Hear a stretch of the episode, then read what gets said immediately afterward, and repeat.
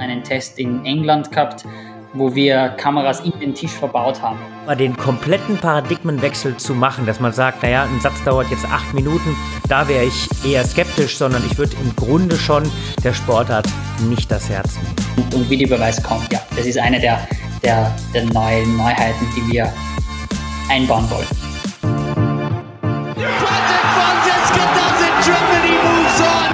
Boll schraubt, arbeitet an seiner eigenen Incredible turnaround from twice runner-up here, Patricia Solia. Das ist unglaublich, das kann ich nicht glauben.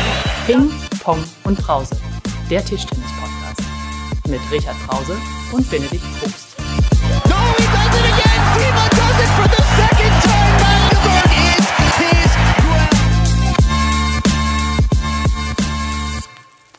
Richard, wir müssen, wir müssen reden.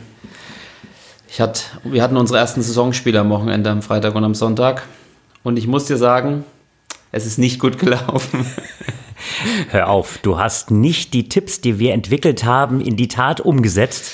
Ja, also das, das Spiel am Freitag haben wir 11, 11 zu, zu Probst gewonnen, 11 zu 1, 11 zu Probst äh, und dann am Sonntag tatsächlich 12 zu 0 verloren.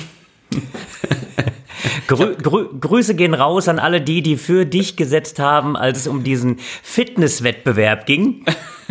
ah ja, jetzt kommt alles wieder zurück. Vielen Dank. Ja, nee, meine Rückhand war sehr, also war, war nicht da und wenn meine Rückhand nicht da ist, ist gar nichts da und wenn gar nichts da ist, ist auch der Erfolg nicht da. Von daher war das äh, ein, ein trauriges Ereignis. Äh, wie ist denn bei euch? Habt ihr schon gespielt? Also wir haben tatsächlich noch nicht gespielt. Wir äh, sind sozusagen jetzt in der letzten Phase der Vorbereitung. Bin ganz gespannt. Ähm, äh, mein, mein Heimverein spielt gegen Eintracht Frankfurt. Finde ich ganz witzig. Die haben sich also wieder so zurückgepirscht. Die sind ja früher auch viele Jahre in der ersten Liga gewesen und haben eine ganz, ganz spannende Mannschaft für die Oberliga. Sind sicherlich auch Favoriten, um nach oben zu gehen. Und ja, mit der Eintracht werden wir sozusagen die Klingen kreuzen am Wochenende. Sehr gut. Ich fand es auch gar nicht so schlimm. Also wir hatten jetzt diese Maskenpflicht in der Halle und so. Es ist ungewohnt, es ist natürlich schöner ohne, aber das Doppel fehlt auch ein bisschen, aber es hat im Grunde hat's eigentlich Spaß gemacht, wie immer. Ja, also die Spiele waren natürlich jetzt bei 11-1 und 12-0 jetzt nicht die spannendsten bei uns, ähm, aber es war, ich sag mal, okay. Ja, es fehlt so ein bisschen das Drumrum, auf das man vielleicht verzichtet, aber mit der Aussicht, dass es hoffentlich nur für eine bestimmte Dauer ist, äh, war das war das ganz gut und ähm, ja, also ich glaube, das Entscheidende ist, was man, was man äh, äh, darüber bringen muss. Äh, wir dürfen spielen. Und es geht wieder los. Und das ist ja das Positive daran. Natürlich, dass man sich an äh, die Maske gewöhnen muss, äh, dass man sich an diese Hygienekonzepte gewöhnen muss. Aber ich glaube, unterm Strich, das ist alles besser, als nicht zu spielen. Und dafür spielen wir auch Tischtennis viel zu gerne. Das stimmt. Ein anderes großes Ereignis neben meinen ersten beiden Saisonspielen äh, war gestern, äh, ist gestern noch äh, gewesen. Und zwar äh, haben wir unsere WM-Bewerbung für 2023 präsentiert. Ähm, normales passiert sowas ja immer im Rahmen der Weltmeisterschaften, wenn die ITTF ihre ja, Hauptversammlung, Jahreshauptversammlung des AGM hat, wo dann auch, auch alle Nationalverbände äh, teilnehmen oder teilnehmen können. Das hat natürlich dieses Jahr auch nicht funktioniert, weil die WM nicht stattgefunden hat. Und das fand jetzt alles online statt oder findet noch online statt. Und wir haben online präsentiert ein Video, äh, wo Düsseldorf als Ausrichter vorgestellt wurde, mit unserer geschätzten Bundeskanzlerin Angela Merkel, die sich auch als absoluter Tischtennis-Fan geoutet hat, ähm, und mit einem kleinen schönen, ja, ich sag mal, Imagefilm mit äh, Dima Ovtcharov. Und natürlich dann gab es gestern bei dieser Vorstellung noch so ein Fragen-Antwort-Teil. Und äh, wir waren beide dabei. Ähm, es wird auch demnächst, glaube ich, veröffentlicht seitens der ITTF und wir tun unsere Sachen auch auch in verschiedenen Kanälen hochladen. Richard, wie hast du es erlebt, unsere Bewerbung und die von unserer Konkurrenz Durban aus Südafrika? Ja, also ich denke, äh, beide äh, äh, ähm, Städte, beide Verbände haben versucht, natürlich so die Vorzüge ein bisschen darzustellen. Und bei Durban ist gar keine Frage, ist ja eine, eine wunderschöne Landschaft. Wir sprechen von Südafrika. Und das ist schon eine, eine vernünftige Bewerbung gewesen, auf jeden Fall. Ich denke, wenn ich das jetzt, ich sag mal, mit Düsseldorf Düsseldorf, ja, vergleichen ist wirklich schwierig, weil ich, ich denke, in Düsseldorf geht es in erster Linie darum, dass man natürlich das Tischtennis selbst äh, stark in den Mittelpunkt gestellt hat, dass man gezeigt hat, was wir in Düsseldorf eben für Erfahrungswerte haben mit vielen äh, Großveranstaltungen, mit vielen Tischtennis-Großveranstaltungen.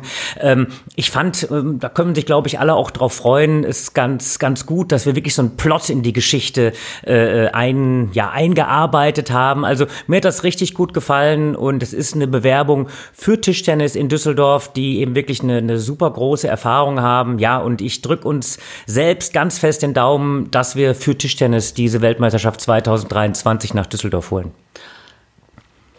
Dem habe ich gar nicht so viel zu, hinzuzufügen, aber wir können unserem Gast heute direkt mal in, ein, ja, in eine missliche Lage bringen. Wir haben nämlich äh, den geschätzten Joachim Davy eingeladen, der ist äh, Creative Director bei ja mittlerweile World Table Tennis, äh, aber Querstrich würde man sagen bei der ITTF, also der Mann, der seit vielen Jahren ja, ich den ganzen Videobereich äh, verantwortet und ähm, der Richard hat keine Mühen und Kosten gescheut und extra eine Telefonleitung nach Singapur gelegt, wo, jo, wo Joachim, Joachim äh, äh, wohnt. Joachim, äh, herzlich willkommen erstmal und wie fandest du, denn gestern unsere WM-Bewerbung? Sag doch mal. ja, schönen guten Abend aus Singapur. Ähm, um gleich deine Frage zu beantworten, ich war hinter den Kulissen bei der ICTF natürlich dabei, habe euer Video gesehen, habe das von Durban gesehen ähm, und war persönlich sehr stark begeistert von eurem Video. Ähm, natürlich die Botschaft von der Angela Merkel am Anfang, äh, sehr überraschend, dass die dabei war und die, die gewohnte ähm, Produktionsqualität des Videos natürlich. Äh, und ich bin gespannt, wie es dann nächste Woche am Montag ist das große AGM, wo dann die Entscheidung präsentiert wird, die wir hinter den Kulissen bei der ITTF auch nicht wissen. Die, äh, das erfahren wir erst direkt am Montag, wenn dann die Entscheidung live geht.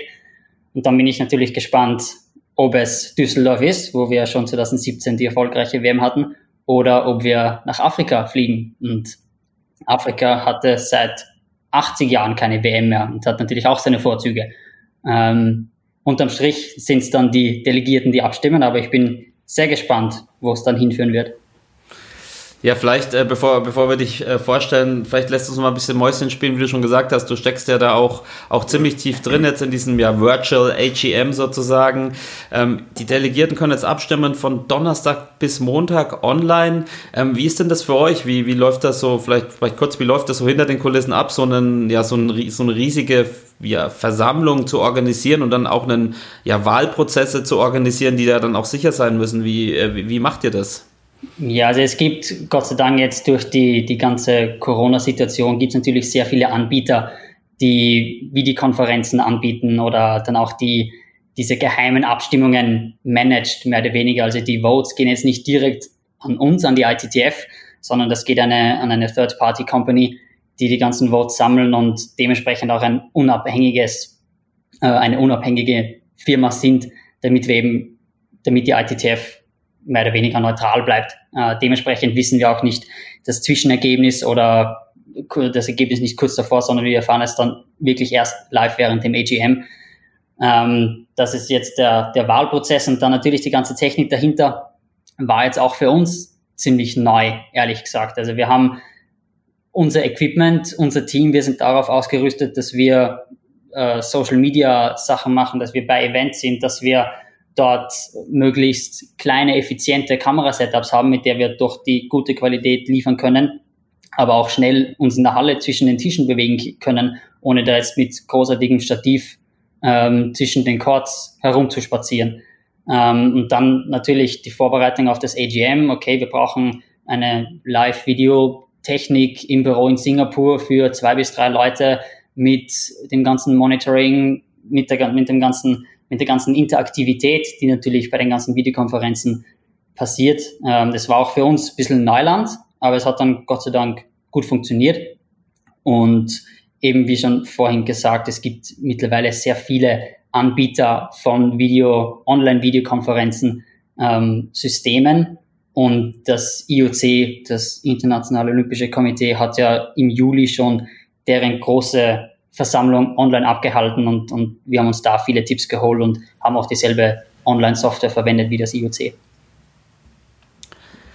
Ja, du bist ja, ich glaube, seit Anfang des Jahres lebst du in Singapur, oder? Du, vielleicht werden es die Zuhörer hören, du bist ein gebürtiger äh, Österreicher äh, oder normalerweise in Österreich beheimatet. Wie lange bist du schon in Singapur? Und wir reden hier ja immer viel über Corona, Lockdown in Deutschland, in Europa. Wie, wie ist es denn bei euch in so einem ja, Stadtstaat wie Singapur, wo viele Menschen auf engen Raum leben? Wie hast du da die letzten Monate verbracht?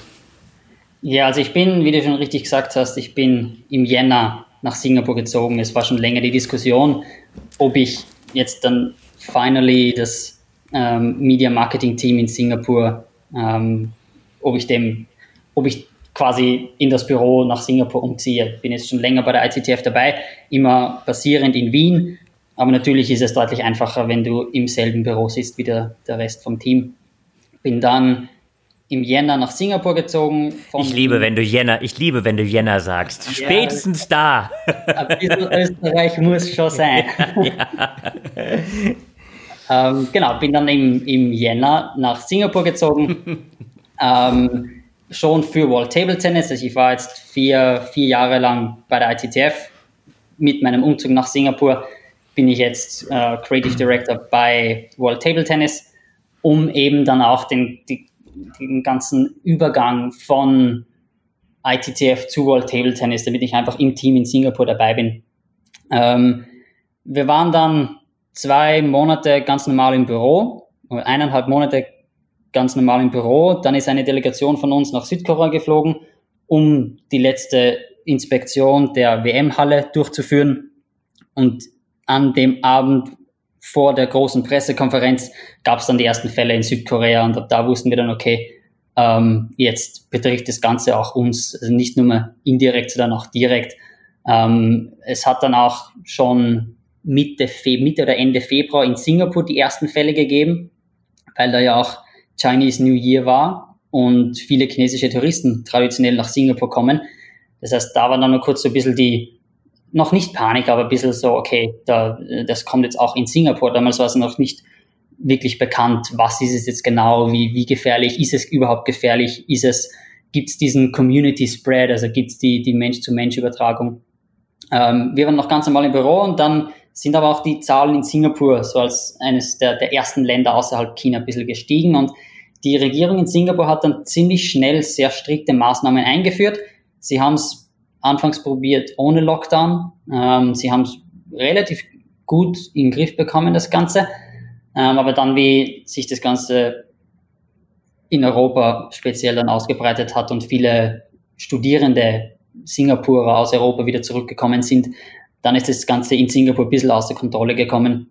Und dann haben sie sehr, sehr schnell die Reißleine gezogen und Anfang April den komplett Lockdown angekündigt vorerst für einen Monat, dann verlängert auf ein zweites Monat und dann die Öffnungsphase sehr, sehr langsam. Also es gibt nach wie vor ähm, im Vergleich zu Europa sehr, sehr strenge Maßnahmen. Du hast, sobald du die Tür, deine, die Haustür aufmachst, äh, musst du die Maske tragen. Wir sind nach wie vor im Homeoffice, jetzt das fünfte Monat. Ähm, es, du darfst Maximum zu fünft irgendwas unternehmen, ob das im eigenen Haus ist oder draußen. Äh, es ist alles sehr, sehr strikt. Sie haben es unter Kontrolle mittlerweile, aber die Maßnahmen sind immer noch sehr streng. Einfach, wie du schon gesagt hast, es, es sind sechs Millionen Leute auf äh, einer Größe wie fast wie Wien und Wien hat ein Drittel der Leute. Ähm, dementsprechend, wenn jetzt wirklich der, der Community Spread beginnt und sie dann nicht mehr nachvollziehen können, wer ist jetzt zu welcher Fall ist zu welchem Fall gelingt, dann wird es halt echt schwierig, den, den aufzuhalten. Darum ist Singapur einfach echt vorsichtig. Es sind nach wie vor keine Touristen erlaubt, alle Grenzen sind dicht. Ähm, du darfst nur reisen, wenn du einen triftigen Grund hast, das heißt familiär oder Business. Ähm, ja, aber es sind jetzt schon fünf Monate und irgendwie gewöhnt man sich an das Ganze und ja, man, was soll man sagen? Es ist halt 2020 ist jetzt so. Man kann, kann eh nichts dagegen machen, wirklich.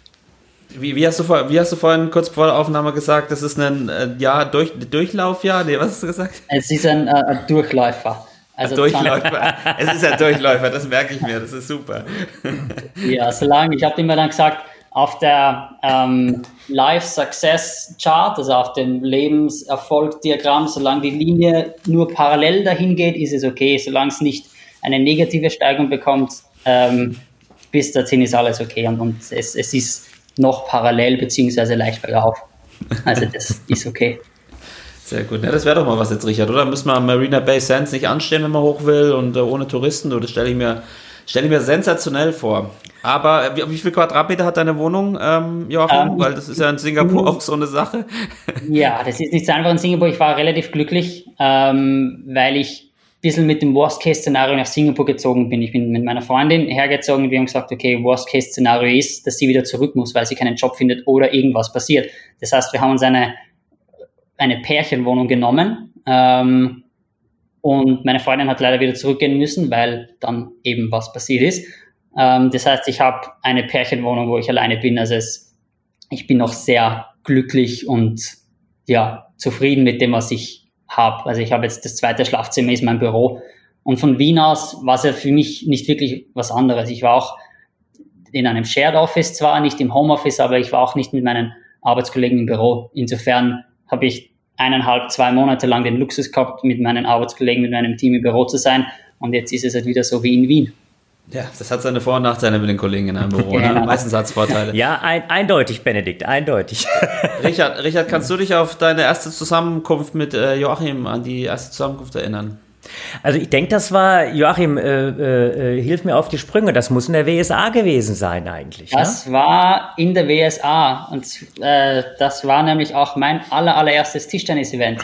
Äh, damals noch für Butterfly. Beziehungsweise es war vor dem Event. Das erste Mal, wo wir uns getroffen haben, war für den Amicus-Werbespot für Butterfly.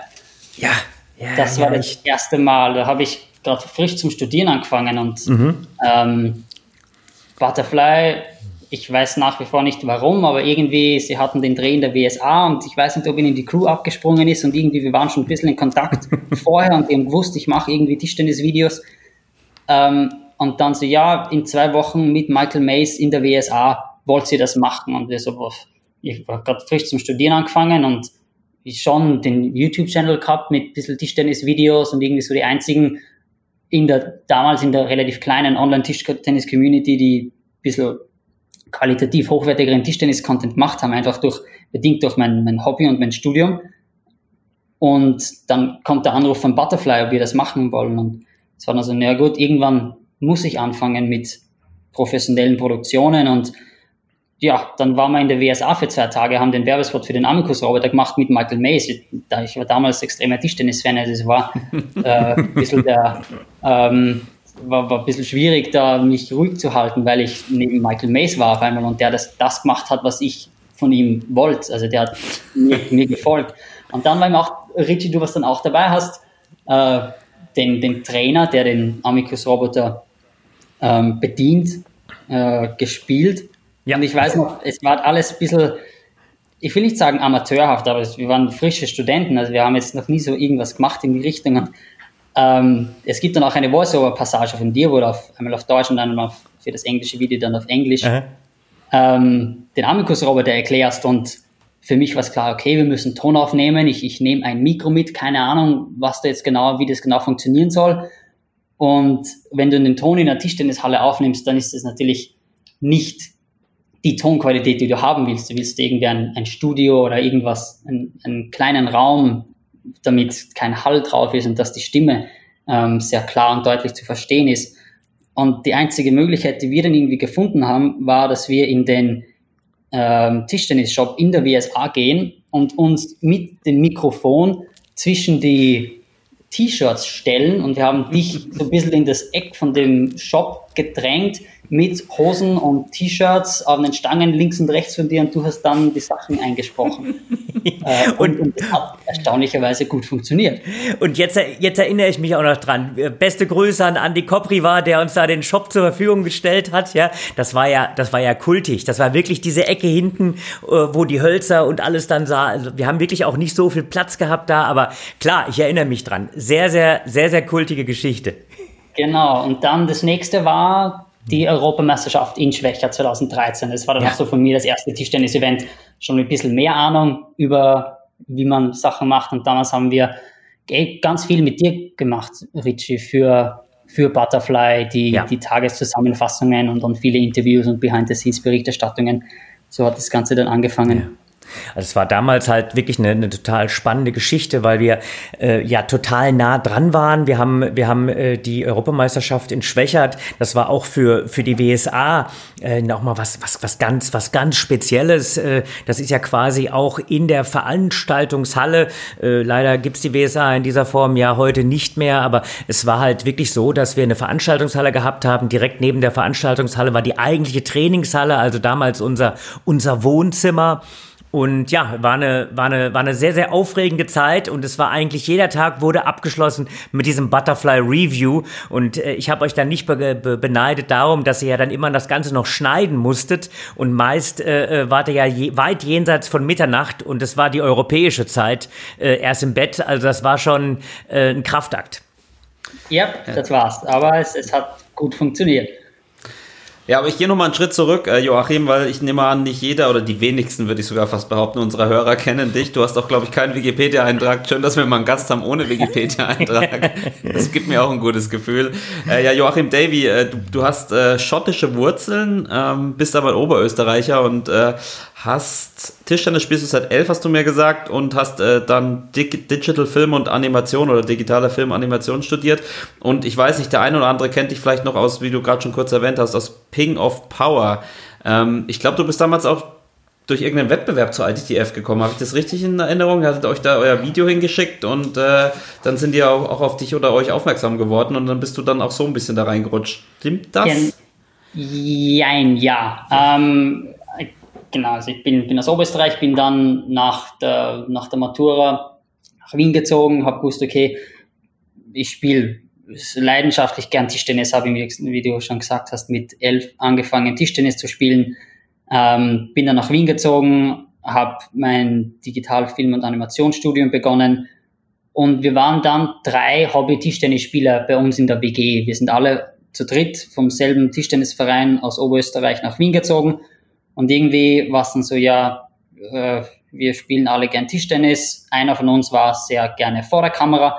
Ich lerne das Ganze hinter der Kamera und ich muss üben. Ich, ich brauche ich brauch Sachen, die ich filmen kann, damit ich die neuen Schnitttechniken, die neuen Animationen, die ich an der Uni gelernt habe, damit ich die irgendwie testen kann und ausprobieren kann. Und dann hatten wir die Idee, okay, machen wir einen YouTube-Channel, weil in der Tischtennis Online Community damals 2012, 2012 die ist noch nicht so groß. Da gibt's eigentlich sehr, sehr wenig. Ähm, YouTube-Channel gegründet mit Ping of Power und unser Channel war dann einfach wirklich der einzige Tischtennis-Channel, der irgendwie qualitativ hochwertigeren Content gehabt hat.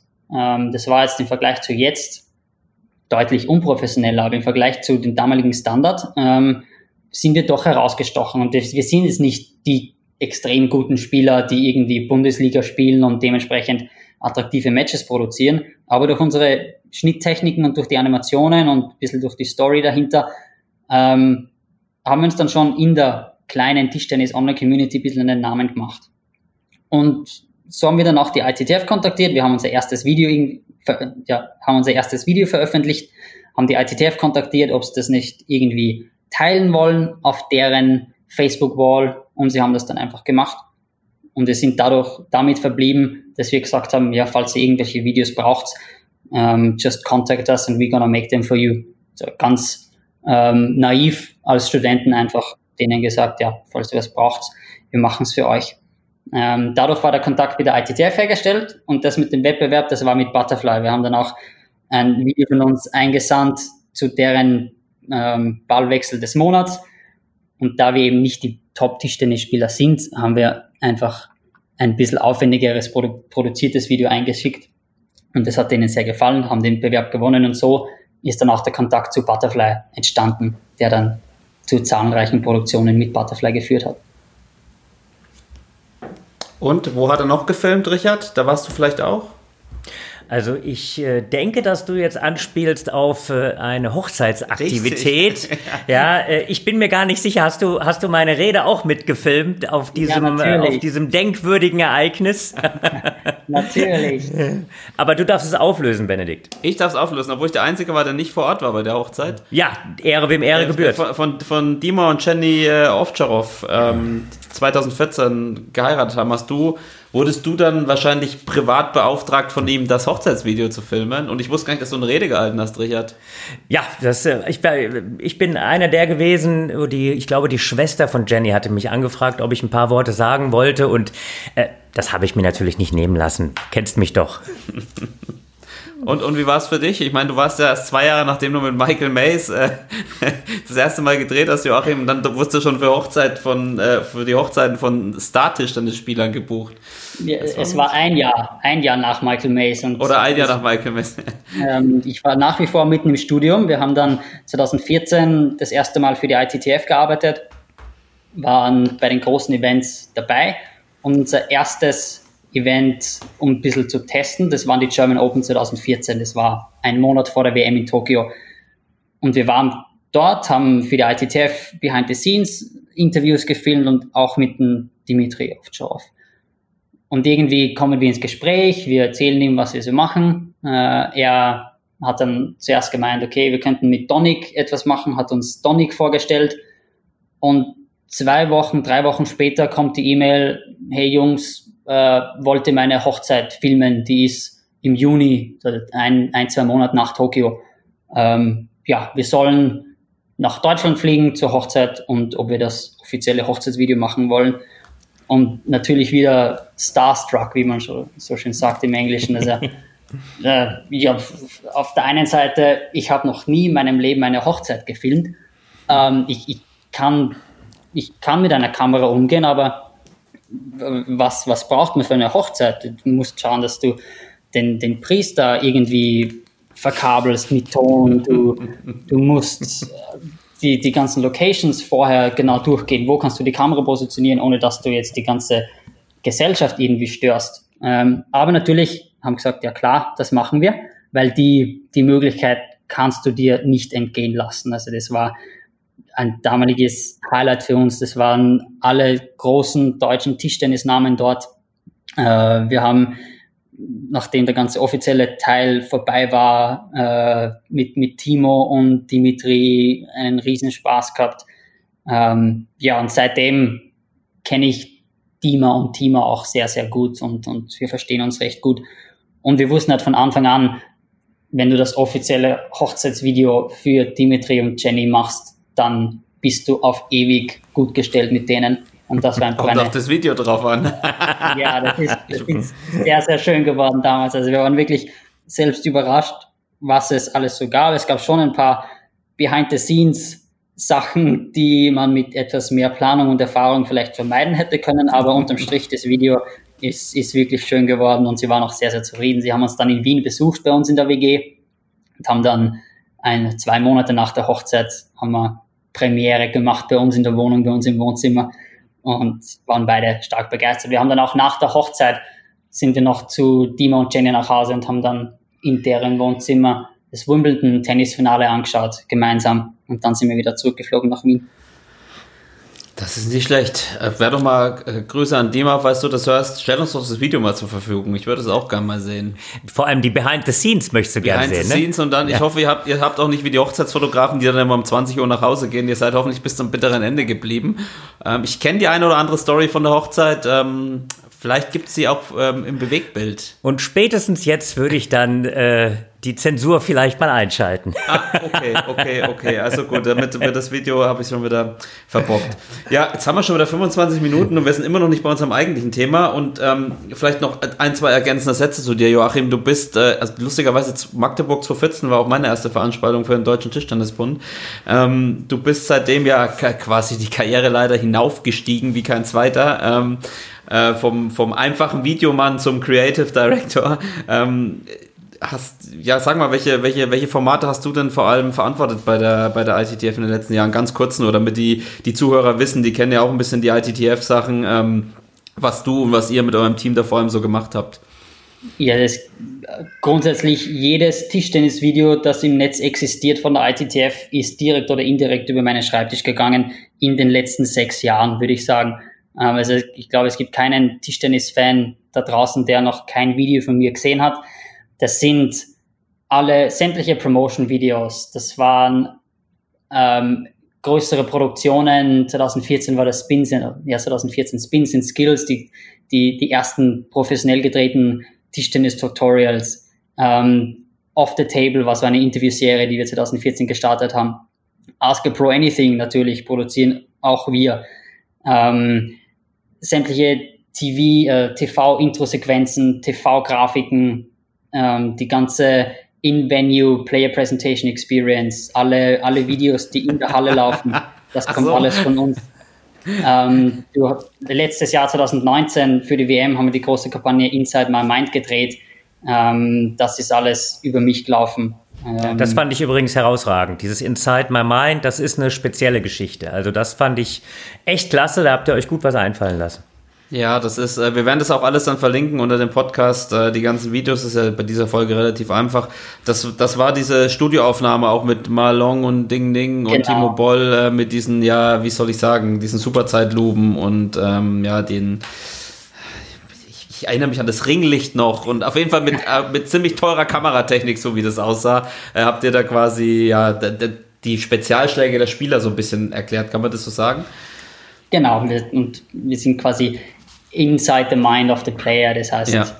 ähm, der Spieler, die Spielerin erklärt die Schläge. Das war einfach so der erste Ansatz, wie, wie könnte jetzt so die Zukunft von, von Tischtennis-Videos, was, was ist möglich. Das war auch das erste Mal von ITTF-Seite, dass wir erstens so ein doch größeres Budget in die Hand genommen haben und zweitens auch ein bisschen ausprobiert haben, was, was wollen Fans, wie kann man jetzt, was kann man noch zeigen im Tischtennis damit das Ganze spannender wird und damit wir doch auch zu, zu anderen Sportarten aufschließen mit gewissen Produktionen.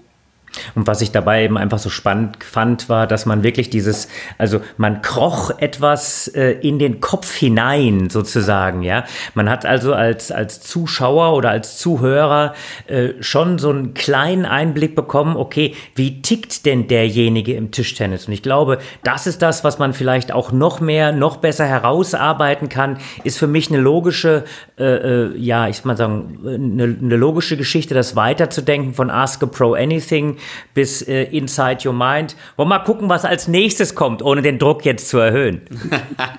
das wäre auch die perfekte Überleitung zu unserem eigentlichen Thema. Also Tischstand ist im, in den Medien, Tischstand ist im Fernsehen, im TV. Ähm, aber wir haben natürlich noch ein was, was wir mit allen unseren Gästen machen, lieber Joachim. Nämlich unser berühmt-berüchtigtes Spiel Ping-Pong. vor dem keiner unserer Gäste gefeilt ist und äh, jeden vor unlösbare, schier unlösbare Aufgaben stellt. Ähm, kurze Fragen oder entweder oder Fragen äh, mit der Bitte um kurze Antworten. Ähm, du hörst ja auch ab und zu mal den Podcast, deswegen gehe ich davon aus, dass du das schon kennst, oder? Dass ich keine Lars Hielscher Antworten geben soll. Dass du keine Lars Hielscher Antworten geben Du hast es auf den Punkt gebracht. Ja, keine auf der einen Seite und auf der anderen Seite Antworten, also die, äh, die, die nicht. Also elf Fragen. Ähm, die sind gar nicht so gemein und äh, glaube Ja, wobei bei einer, einer darfst du kurz überlegen. Oder okay, eben okay. nicht. Okay, ich, ich fange an. Okay, bist du bereit, Joachim? Ja. Äh, erste Frage: Singapur oder Wien? Wien. Zverev oder Team? Team. Das liebe ich an Tischtennis. Die Komplexität und den Schnitt. Pongfinity oder Table Tennis Daily? Pongfinity. Ähm, dein Lieblings-Tischtennisfilm oder Film mit Tischtennisbezug? Das ist eine gute Frage. Ich sag mal Forrest Gump, weil es der erste war, den ich gesehen habe. ähm, dein Lieblingsschauspieler oder Lieblingsschauspielerin? Johnny Depp. Ähm, der sympathischste Spieler und die sympathischste Spielerin auf der Tour? Ja, jetzt, jetzt äh, musst du überlegen. mm. Timo Boll. Gute Antwort. Und Brit Erland aus den Niederlanden. Ähm, dein größter Tischtenniserfolg?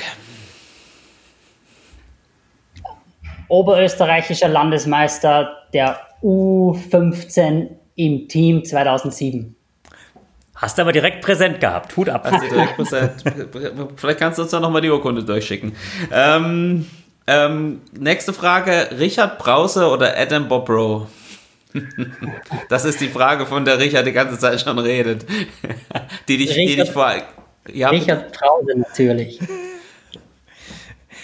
Das ist was willst du trinken? Wie kann ich das jemals wieder aufholen? Sehr schön. das hebt. Das, das, das, hebt. Und Adam wird wahrscheinlich den Podcast eh nicht hören. Deswegen war das ein sicheres Game für, für Joachim. Ähm, deine größte Videopanne?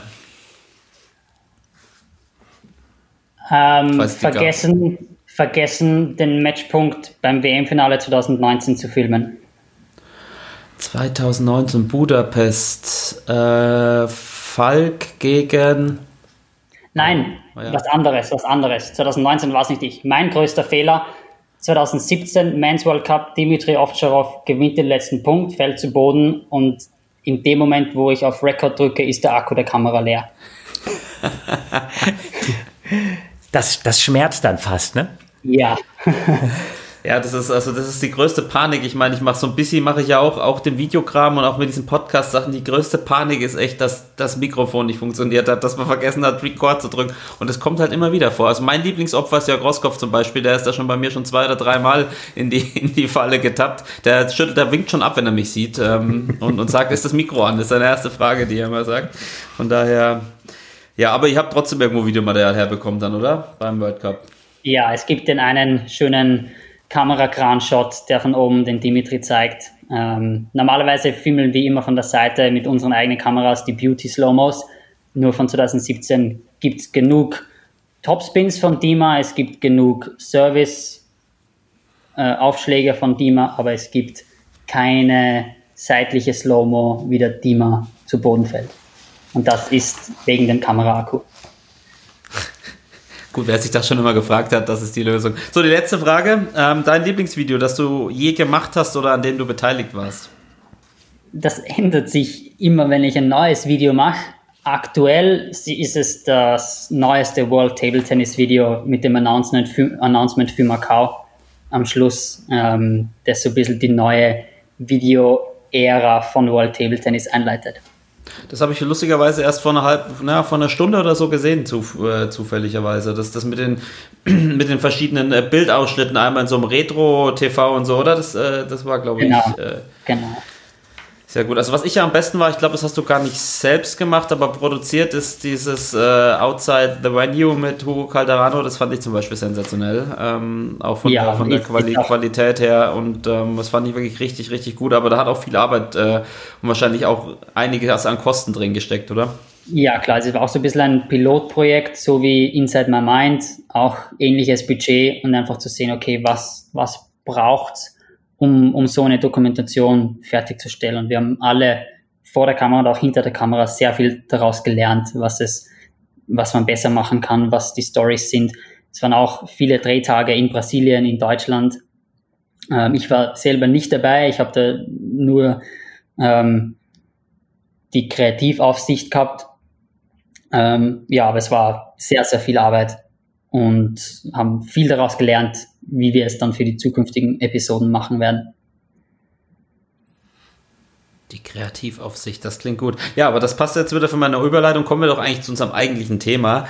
Ähm, ja, ich sag mal so über über, übergegriffen, warum Tischtennis sich so schwer tut in der Öffentlichkeit. Ist vielleicht so ein bisschen der, der, ja, der Überbegriff. Ich hab, äh, wir haben bei Instagram auch nochmal eine Umfrage gemacht, haben unglaublich viel Resonanz bekommen, ähm, woran das liegen könnte, was man ändern sollte. Ich habe auch versucht, so viel wie möglich von den äh, von den Zuschriften hier mit einzubauen. Ähm, aber es ist ein riesiges Thema. Es ist total schwierig, da irgendwie einen roten Faden reinzukriegen, weil es so viele Aspekte hat. Ähm, ich fange vielleicht bei Richard mal an. Richard, was ist so, was würdest du als erstes sagen, wenn dir jemand die Frage stellt, warum kommt eigentlich so wenig Tischtennis im Fernsehen? Oder warum interessiert sich die Öffentlichkeit so wenig für Tischtennis? Also äh, ich würde dann, wenn du mir das in Frage-Antwort, wie im Joachim eben gestellt hättest, würde ich ad hoc sagen, weil Tischtennis in, in, in Europa eine zu geringe Lobby hat. Weil wenn ich mich nach Asien orientiere, dann äh, sehe ich doch auch Länder, die extrem viel Tischtennis zeigen. Und äh, der Unterschied ist, man muss natürlich ähm, Tischtennis entsprechend angehen und so ein bisschen den, ich sag mal, den, den Plot, die Idee dahinter versuchen zu beschreiben. And. Ich bin mir zum Beispiel nicht unbedingt äh, sicher, ob im Grunde äh, ähm, eine, eine, eine Sportart in Kombination äh, mit, mit äh, Schießen oder und, und Langlauf, also Biathlon, ob das eben unglaublich medienträchtig im Grunde ist. Äh, ich weiß es einfach nicht, aber man hat einen Weg gefunden und das ist ein unglaublich großes und breites Publikum. Und man hat seine Helden, die man natürlich auch gemacht hat und die immer weiter im positiven Sinne jetzt für Furore sorgen.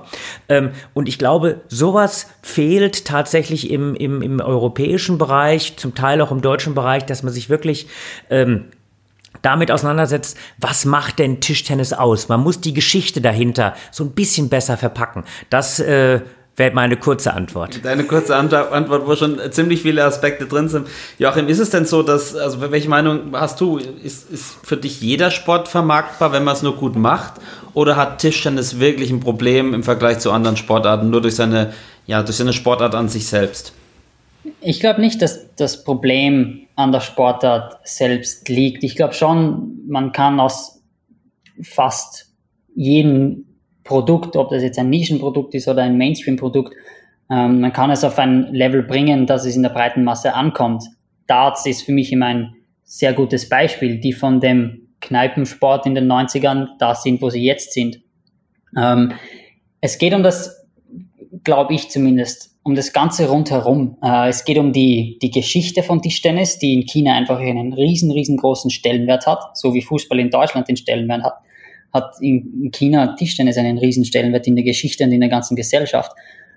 Und dann muss man natürlich auch schauen, wie kann man das Konzept eines Tischtennis-Events in das 21. Jahrhundert oder sagen wir jetzt 2020 und später hinaufbringen oder ja äh, hinaufheben. Ähm, du bei Darts hast du die, die Riesenstimmung, du hast den Fuß, beim Fußball eine Riesenstimmung. Ähm, man muss einfach mit dem Trend der Zeit gehen äh, und dann auch für Tischtennis schauen, okay, was, was bedarf es, um Tischtennis diesen, um Tischtennis diesen Entertainment-Faktor zu verleihen, der aktuell vielleicht ein bisschen zu kurz kommt. Richard, vielleicht, ähm, also das ist ja ein Argument, was auch wirklich oft, ähm, oft genannt wird. Und bevor wir da noch ein bisschen näher drauf eingehen, du bist ja schon lange im Business dabei, deutlich länger als Joachim und ich. Wie hat sich das denn in den letzten Jahren ähm, oder letzten Jahrzehnten verändert? Ich denke da so ein bisschen auch an 89. Ähm, ich war, ich war selber nicht dabei, ich kenne nur die Bilder, zumindest aus der Halle. Ich kenne danach die Bilder äh, aus Jörg Roskopfs Heimat, wo Umzug war. Ich weiß, dass danach unheimlich viel Tischtennis auch übertragen wurde. Ähm, es war auch so deine Zeit. Ähm, was, was ist seitdem verloren gegangen oder ist es gar nicht schlechter geworden, sondern besser? Oder äh, man hört immer so viel und sagt, früher war alles besser. Ist es denn wirklich so, dass früher Tischtennis eine viel größere Relevanz hat? Ich, wir reden jetzt natürlich in erster Linie erstmal von Deutschland. Nein, ich glaube nicht, dass äh, das Tischtennis früher eine höhere Relevanz hatte. Äh, natürlich ist es so, dass du deine Helden kreierst. Und äh, in, in, in Jörg Roskopf und Steffen Fetzner, die sind damals in Dortmund Weltmeister geworden, 1989, und die haben tatsächlich sowas wie einen Boom ausgelöst. Ich, ich glaube aber, dass äh, ähm, man heute viel mehr auch in den öffentlichen rechtlichen äh, Medienanstalten nach äh, Einschaltquoten, nach Quotenbringern, äh, nach äh, äh, ganz hohen Mitgliederzahlen schielt und äh, dabei eben diese, diese Vielfältigkeit der Sportlandschaften so ein klein wenig oder nicht ein klein wenig, viel zu viel hinunterfallen lässt. Ich denke, dass äh, es ganz wichtig äh, wäre, sich daran wieder äh, zurückzuerinnern, auch im öffentlich-rechtlichen, dass man da eben sagt, Mensch, hier, wir versuchen möglichst breit das Ganze zu fächern und dann gilt darum, und da kommt äh, Joachim wieder ins Spiel, dass die Sportart sich natürlich immer wieder entsprechend präsentiert. Äh, ich will nicht so weit gehen, dass man sagt, neu erfindet, aber zunächst mal die Hausaufgaben macht. Da geht es um Kamerapositionen, da geht es um Qualität der Aufnahmen, da geht es auch um äh, Kommentatoren. Äh, es, es, es ist eine, eine, eine ganz, ganz wichtige Sache, finde ich, dass man wenn man etwas länger äh, äh, eine, eine Tischtennisübertragung hat, dass man so dieses Zwei-Mann-Prinzip oder Zwei-Frau-Prinzip letztendlich äh, äh, darstellt. Äh, das ist ganz wichtig, sich da die Bälle zuzuspielen als Kommentator und Co-Kommentator. Äh, Eurosport hat das äh, mit dem Tennis äh, äh, schon seit vielen Jahren vorgemacht, die ITTF macht das. Also äh, und da müsste tatsächlich in den in Anführungszeichen normalen Übertragungen, wenn sie eben ein bisschen über diese drei Minuten Übertragungen hinausgehen, schon eindeutig so sein, dass man eben da auch diesen äh, sportfachlichen Hintergrund darstellen kann, äh, was denn die Sportart eigentlich ausmacht. Ja, Joachim, wie, wie, du hast einen guten Einblick, glaube ich, in, in viele Länder der Welt. Ähm, wie, wie ist es dann ähm, in anderen Ländern? Also in, in, du kennst es aus Deutschland, wahrscheinlich auch aus Österreich. Ähm, es war auch, was von unseren Usern oder von unseren äh, Zuhörern oft kam, ist, dass der Fußball einfach sehr dominant ist und vieles erdrückt. Wie ist denn, wie ist es denn in anderen Ländern? Jetzt in vor allem natürlich in Asien, aber vielleicht auch in anderen Regionen der Welt mit der Präsenz von Tischtennis. Also wenn ich jetzt mal Asien hernehme, das natürlich der größte Markt ist für Tischtennis. Ähm, wie schon vorher erwähnt, Tischtennis hat speziell in China einfach eine riesengroße historische Bedeutung. Das geht zurück bis zur, zur Zeit, wo, wo die Volksrepublik China ausgerufen wurde und dann entschieden wurde, was ist unser Nationalsport. Und dann Ende der 50er haben, sie, haben die gesagt, okay, Tischtennis ist wieder unser Nationalsport. Dementsprechend ist es seitdem tief, sehr, sehr tief in der chinesischen Gesellschaft verankert und dementsprechend hat es auch nach wie vor den großen Stellenwert. Ähm, und in China ist es wirklich, wirklich groß, das Medieninteresse, die TV-Stunden, die übertragen werden. Ähm, es ist fast nicht zu vergleichen mit Europa. Ich habe da eine interessante Statistik mir jetzt noch, rausgesucht. Ähm, 2019 das WM-Finale der Herren Malone gegen Matthias Falk war in China das am vierten meistgeschauteste Sportfernseh-Event des Jahres. Wenn man das vergleicht mit Deutschland, in Deutschland war das das Fußball-Cup-Finale zwischen Bayern München und RB Leipzig. Einfach nur als Vergleich, wenn man sagt, jeder hat irgendwo irgendwie Bayern gegen Leipzig irgendwie gesehen oder mitbekommen und denselben Stellenwert hatte damals das WM-Finale in China. Einfach als Vergleich, wie stark das Interesse in China ist. Und, und daraus, um da mal reinzugrätschen, daraus entwickelt sich natürlich auch äh, in China etwas. Also ähm, vor, vor vielen, vielen Jahren hätte ich fast gesagt, ne, so fangen die Geschichten an. Nein, aber ich weiß, dass das chinesische Fernsehen auch sich nicht nur reduziert darauf, äh, dass man eben diese Veranstaltungen äh, überträgt, sondern es wird um Tischtennis herum auch eine Abendshow geboten. Ich habe das live mal gesehen, da war so eine Art ähm, ähm, Spiele ohne Grenzen oder Wetten das, was um Tischtennis aufgebaut wurde. Das äh, lief im, äh, im chinesischen Fernsehen zur besten Sendezeit. Da hat dann Timo mitgemacht, da war ein Wang Yichin dabei, da war ein Malong, äh, Malong noch nicht, da war ein Malin dabei, Wang Hao dabei, die alle dann spezielle Aufgaben um den Sport herum äh, ja, lösen mussten. Also äh, man stellt sich das einfach in Deutschland vor. Samstagabend, äh, wetten das gibt's nicht mehr, aber wir spielen jetzt äh, äh, auf los geht's los äh, und plötzlich äh, stehen da eben äh, äh Timo Boll, Patrick Franziska, Dimitri Ovtcharov und Petty Solja. Ja, das stimmt. Ähm, ich habe mal ein, ein O-Ton noch eingesammelt von ja, Joachim, eigentlich deinem Präsidenten mittlerweile. Äh, früher unserer Präsident, aber eigentlich aller unserer Präsidenten, nämlich vom Thomas Weikert. Ähm, und hat ihn mal gefragt, was, warum er glaubt, dass in Deutschland so ein großes Problem mit äh, Tischtennis ist. Und ich spiele das jetzt mal ab. Ich hoffe, ihr könnt es alle gut hören. Tja, bei uns äh, im Fernsehen oder auch in anderen Medien ist das mit Tischtennis gar nicht so einfach. Ich denke, die Konkurrenz hier in Deutschland ist besonders groß und der Fußball ist übermächtig. Ähm, das gilt natürlich nicht nur für Tischtennis, sondern andere Sportarten kommen dann einfach auch äh, zu kurz. Und das ist äh, wirklich ein Problem. Ähm, ich denke, es ist gefühlt einfach ein bisschen besser geworden, aber wir sind weit weg von gut. Ja, was sind die Ursachen? Was kann man tun? Ähm, auf alle Fälle können wir etwas tun, indem wir spektakuläre Kameraeinstellungen haben, mehr Zeitlupe, mehr Kameras, vielleicht nicht nur die Kamera von hinten als Führungskamera, sondern leicht schräg wäre eine Idee. Das soll, soweit ich das im Kopf habe, auch einmal international ausprobiert werden. Eine andere Idee ist äh, natürlich, dass wir mehr mit Grafiken noch arbeiten. Ähm, wie schnell ist der Ball, die Umdrehung, wie kann ich das feststellen, etc. Regeltechnisch ist es, und da komme ich nochmal zurück, was kann man verbessern, sicher auch so, dass Tischtennis planbarer sein muss. Im Fußball ist es relativ einfach, 90 Minuten mit einer Pause dazwischen. Ähm, bei uns kann natürlich ein Mannschaftskampf ähm, von eineinhalb Stunden bis drei Stunden dauern. Mein Vorschlag ist auch, äh, ein Einzel etwas planbarer zu machen, vielleicht nicht mehr ähm, vier Gewinnsätze zu haben, sondern vielleicht nur noch drei, äh, wie das im Mannschaftskampf der Fall ist. Das wäre zumindest eine Überlegung wert.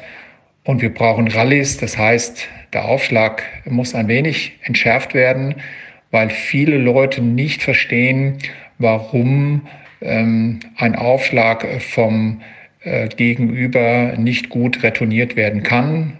Ich nehme als Beispiel im Tennis. Wenn der Ball hinten in der Wand einschlägt, weiß jeder, ja, der Aufschlag war so feste, er konnte nicht retourniert werden. Bei uns ist das nicht immer sichtbar. Da hat ganz viel drin gesteckt jetzt vom, vom Thomas. Vielleicht den letzten Punkt mal aufgreifen. Ganz plakativ gesagt, Richard, an dich die Frage, ist Tischtennis denn zu kompliziert für, für das Fernsehen? Das ist übrigens auch was, was äh, vom, zum Beispiel von Cyril Josh oder MJ92TT oder von Ellie, um Gottes Willen, Mrückwusk, äh, angesprochen wurde, dass Tischtennis ähm, zu kompliziert ist, dass Leute, die es an der Steinplatte spielen, nicht nachvollziehen können, dass die wegschalten, weil sie es eben nicht verstehen und dann vielleicht langweilig finden, wenn immer der Rückschlag ins Netz geht. Ist Tischtennis denn zu kompliziert äh, also, zum, äh, für Tischtennis? Tischtennis ist schon sehr, sehr komplex, weil, äh, um das von Thomas eben auch aufzugreifen, Dynamik kann man darstellen, äh, Rotation in den verschiedenen Ausprägungen unglaublich schwierig. Äh, nichtsdestotrotz, genau da müsste man ansetzen, um quasi das zu erklären, was passiert denn. Und da braucht man natürlich auch äh, eine gewisse Fangemeinde, eine Fanbase, man muss äh, die Sportart entsprechend aufbauen. Ähm, und ich glaube schon, dass man da eben dann Tischtennis richtig richtig gut positionieren kann. Aber eben, es ist äh, viel leichter, eine, eine äh, andere Sportart darzustellen als Tischtennis. Man muss sich da schon ein bisschen äh, in das, äh, in das, in das, in das Kopf, in den Kopf der Tischtennisspieler hineindenken können. Ähm, das wäre die Herausforderung dabei.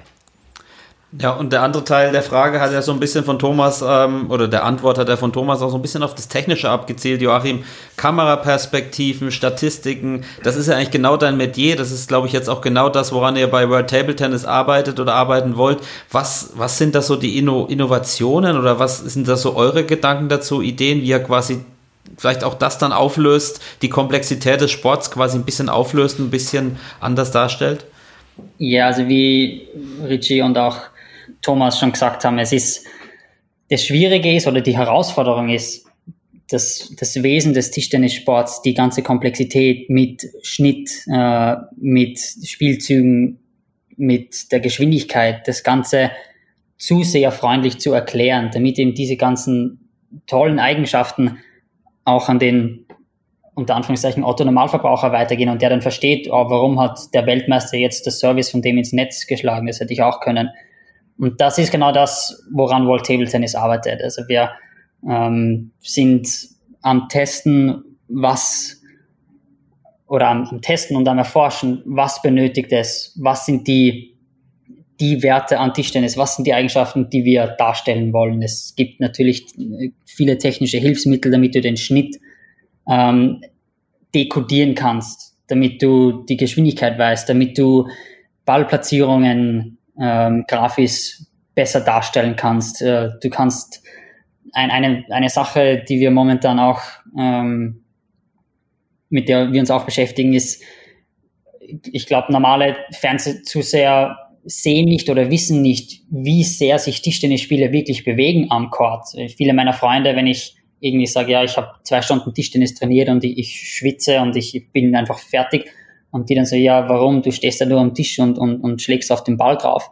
aber das, wenn man, also jetzt dann noch im Vergleich natürlich ein professioneller Tischtennisspieler, dass sich der einfach wirklich viel bewegt und dass es wirklich ein, ein Sport ist, also wirklich ein, ein, ein Leistungssport ist, ähm, das muss man eben irgendwie darstellen und, und messen können. Und da sind wir am Experimentieren. Ähm, es gibt vielversprechende neue Technologien, die wir auch testen äh, und dann bei unserem World Table Tennis Test Event in Macau ähm, auch schon versuchen einzusetzen. Das hängt natürlich dann auch davon ab, was ist jetzt in Zeiten von Corona alles möglich. Bezüglich Kameraeinstellung, äh, morgen Mittwoch sind wir im großen Singapore Sports Hub in einer großen Halle, bauen einen Life-Size Tischtennis-Court auf mit dem neuen World Table Tennis Format, ähm, haben eine TV-Crew dort und testen, was ist die perfekte Kameraeinstellung, um jetzt das Wesen des Sports richtig darzustellen. Aber natürlich, man kann jetzt nicht den viel gewünschten Coaches Corner machen. Ähm, das ist einfach schwierig, weil du musst natürlich auch auf die Sponsoren, auf die Werbetafeln aufpassen. Denn unterm Strich kommt von, von den Sponsoren sehr, sehr viel Geld herein. Das heißt, man kann jetzt nicht einfach sich in irgendeine Ecke stellen, äh, sondern man muss einfach die richtige Balance zwischen Sponsorwerbung und, und Öffentlichkeitsdarstellung ähm, finden und auf der gleichen, zur gleichen Zeit natürlich darauf achten, dass man jetzt das Tischtennisspiel an sich nicht zu verzerrt. Dass die aktuelle Hauptkamera nicht die beste Einstellung ist, das ist uns bewusst. Ähm, das wurde Anfang der 2000er Jahre insofern darauf umgestellt, damit die Sponsoren gut zu sehen sind. Äh, aber jetzt 20 Jahre später ähm, ist es Zeit, dass wir das einfach überdenken, weil eine normale TV-Übertragung reicht in dieser Zeit einfach nicht mehr aus, um das Publikum zu bekommen. Das war vor 20, 30 Jahren anders, wo es, wo online noch nicht existiert hat, wo, wo Pay-TV ähm, nicht wirklich existent war. Ähm, da war alles, was man irgendwie sah, war, war akzeptiert. Aber mittlerweile gibt es einfach viel mehr Auswahl und viel neue Technologien, dass man einfach neu sich neue Gedanken drüber machen kann. Und das ist genau das, was wir über World Table Tennis versuchen, dass wir mit einem leeren Zettel beginnen und dann sagen, okay, wir denken jetzt einfach alles durch von Grund auf und äh, unter Berücksichtigung diverser Aspekte. Und dann natürlich viele Teststunden und dann kommen wir hoffentlich auf ein Ergebnis, das alle zufriedenstellt. Richard, wie stehst du zum Thema Kameraperspektive? Sehr ja. viel diskutiert bei uns. Ähm, ja, ist, ist wirklich ein, ein, schmaler Grad. Man muss es äh, letztendlich immer wieder äh, ausprobieren. Äh, ich glaube, über diese Diagonalen, da muss man natürlich schon immer wieder äh, äh nachdenken. Äh, am besten wäre es natürlich, wenn man das richtig äh, so aufbaut, dass man in den verschiedenen Bereichen hin und her wechseln kann. Ähm, wenn ich einfach nur so eine, so eine totale im, im Hintergrund habe, dann geht, glaube ich, schon ein Stück weit äh, nicht die Dynamik verloren, die bleibt ja immer gleich, aber es kommt nicht so gut rüber. Und ich glaube, das ist das, was ich vorhin mal so versucht habe darzustellen. Äh, man muss sich dem Tischtennis schon so ein bisschen nähern. Mit Super Slow-Mo, mit dem Reinzoomen, mit der Möglichkeit, dass man, äh, ich sag mal, diese extremen Laufwege äh, gepaart mit einer hohen Schnelligkeit äh, äh, darstellen kann. Ich meine, ähm, wenn, wenn ich äh, im Tennis sehe, man kriegt ja auch diesen extra Aha-Faktor, wenn ich eben sehe, na, der Aufschlag hat 208 kmh hinter sich gebracht. Äh, vielleicht kriege ich das irgendwann auch mal mit einem mit Messsystem, das über dem Netz ist. Wie schnell fliegt so ein Ball über den über das Netz? Und ich, wenn ich das dann runterbreche auf ähm, eine relativ kleine Reaktionszeit, das wäre schon hochspannend. Und da kann man, glaube ich, schon noch ein bisschen was aufarbeiten. Kamera, Kameraposition auch, auch äh, oft genannt worden jetzt bei unserer Umfrage dass sie schlecht ist, dass man den Spin nicht sehen kann, dass es ein Grund für die geringe Beachtung ist, ähm, denn die Zuschauer kennen dann nicht, wie Tischtennis aussieht. Was mir jetzt kürzlich aufgefallen ist, ist bei den US Open, die jetzt äh, waren, also im Tennis, die haben sehr oft, äh, das habe ich, vielleicht ist mir auch nie aufgefallen, aber eigentlich gucke ich schon viel Tennis, die haben sehr oft auf diese Perspektive, ich sag mal, auf, auf Augenhöhe gewechselt, also wo man wirklich direkt hinterm Spieler ist, auch nicht mehr so diese Tischtennisperspektive, die haben die ja auch von, von schräg oben, sondern äh, von, von krass dahinter, ähm, ist, glaube ich, Joachim bei uns ein bisschen schwieriger, weil dann der Spieler einen Großteil des äh, Tisches verdeckt. Ähm, aber äh, vielleicht noch eine andere Frage: Was ist denn so, was ist denn so dein was wäre denn so deine Lieblingskameraposition? Oder nicht Position, sondern deine Lieblingsinnovation, wo du sagst, okay, mit dieser Kameraposition, mit dieser Einblendung ähm, oder mit diesem Gimmick, äh, äh, können wir einen Schritt nach vorne machen. Hast du da irgendwas, wo du sagst, das, das ist richtig cool, das würde helfen? Alle meine Wünsche, die ich oder wir im Team hatten, das ist genau das, äh, mit dem uns wir jetzt gerade beschäftigen. Also unser Ziel ist es, oder ja, das Ziel von World Table Tennis, von der neuen TV-Produktion ist es eben, ähm, näher an das Geschehen zu kommen. Ähm, Richie hat gesagt, durch Slow-Mos, durch das Reinzoomen. Wir haben jetzt vor drei Wochen äh, einen Test in England gehabt, wo wir Kameras in den Tisch verbaut haben. Also jetzt nicht auf die Spielfläche, äh, das geht ja nicht, aber kleine, kleine Kameras, die sind, sind so groß wie eine 2-Euro-Münze, ein bisschen größer, ähm, dass wir die im Tisch verbauen, dass du einfach noch näher an das Geschehen rankommst. Jetzt nicht nur die, die Kamera am Netz, die es ja schon gibt, die an der Seite vom Netz äh, montiert ist, äh, sondern einfach wirklich im, im Tisch direkt verbaut ist. Ähm, das sind dann alles Tests. Jetzt in der Corona-Zeit ist es ein bisschen schwieriger, weil wir keine Events bis dato hatten, wo wir testen können. Das heißt, alle Tests, die wir machen, sind in einem Test-Environment. Drum morgen eben auch der, der große Aufbau bei uns in der Sporthalle in Singapur. Ähm, ja, näher an das Geschehen zu kommen ähm, und dann auch natürlich, du willst da auch einen World Feed haben, also eine TV-Produktion, die jetzt international rausgeht, die auch äh, sauber aussieht. Also du willst dann keine, keine Leute haben, die im Hintergrund herumgehen in deiner Haupteinstellung. In Replays ist es, ist es egal, aber in deiner Haupteinstellung willst du auch, dass das Ganze aufgeräumt aussieht. Äh, und das ist dann einfach die Challenge, da genau die Balance zu finden. Ähm, ein, ein großer Faktor jetzt in 2020 ist natürlich auch die ganze Online-Experience damit zu definieren. Und, und es gibt sehr viele Sportarten und TV-Sender, die haben deren World Feed, deren Haupt-TV-Produktion. Aber dann im Internet hast du deutlich mehr Möglichkeiten, wie du dir das Spiel ansiehst. Und eine Möglichkeit, die wir jetzt auch mitbedenken, ist, okay, für die Tischtennis-Puristen, für die die wirklich den Sport lieben und denen jetzt egal ist, ob im Hintergrund Leute gehen oder, oder ob ich die Sponsoren sehe oder nicht, dass wir diese Coach-Camera haben, also wirklich die Kamera zwei Meter hoch in einer Ecke auf die Diagonale und dass diese Kamera als Livestream, als zweite Option dann online geht. Das ist auch was, ähm, das wir ausprobieren, was, was braucht es von der Technik her, wie ist das, ähm, ja, also wir sind wirklich am Experimentieren ähm, und haben auch, also das wird jetzt wahrscheinlich nicht alles am 1. Jänner 2021 online gehen. Es wird so ein bisschen eine Übergangsphase geben und das Ganze wird dann in verschiedene Stages ausgespielt und ja, wie schon vorher gesagt, hoffentlich oder ziemlich sicher werden wir dann durch viele Tests und auch Rückmeldungen der Fans nächstes Jahr und dann 2022 ähm, dementsprechend die Sachen ändern und äh, ja, da wird sich vieles, vieles tun. Das klingt ja schon mal gut, aber man muss fairerweise natürlich dazu auch sagen, und das ist dann auch was, was oft genannt wird oder oft gesagt wird, mal abseits von den Produktionen, von den Kameraperspektiven, ähm, ist natürlich auch die Frage, wenn es um die Bedeutung der Öffentlichkeit und um das Interesse geht, ist, ob wir Tischtennisspieler nicht ähm, selbst das Problem sind. Also ich glaube, jeder kennt die in seinem Verein, ähm, die sich gar nicht für Tischtennis interessieren. Ähm, lustigerweise hat mir ein Vereinskollege auch geschrieben, äh, Grüße an Sven, er hat auch, auch gesagt, ähm, er interessiert sich 0,0 für äh, Profi-Tischtennis. Es ist für ihn ein schöner Sport zum Betreiben, ähm, aber grausam zum Zus äh, Zuschauen und selbst im eigenen Verein würde er quasi äh, nicht anderen Mannschaften zugucken oder halt nur temporär.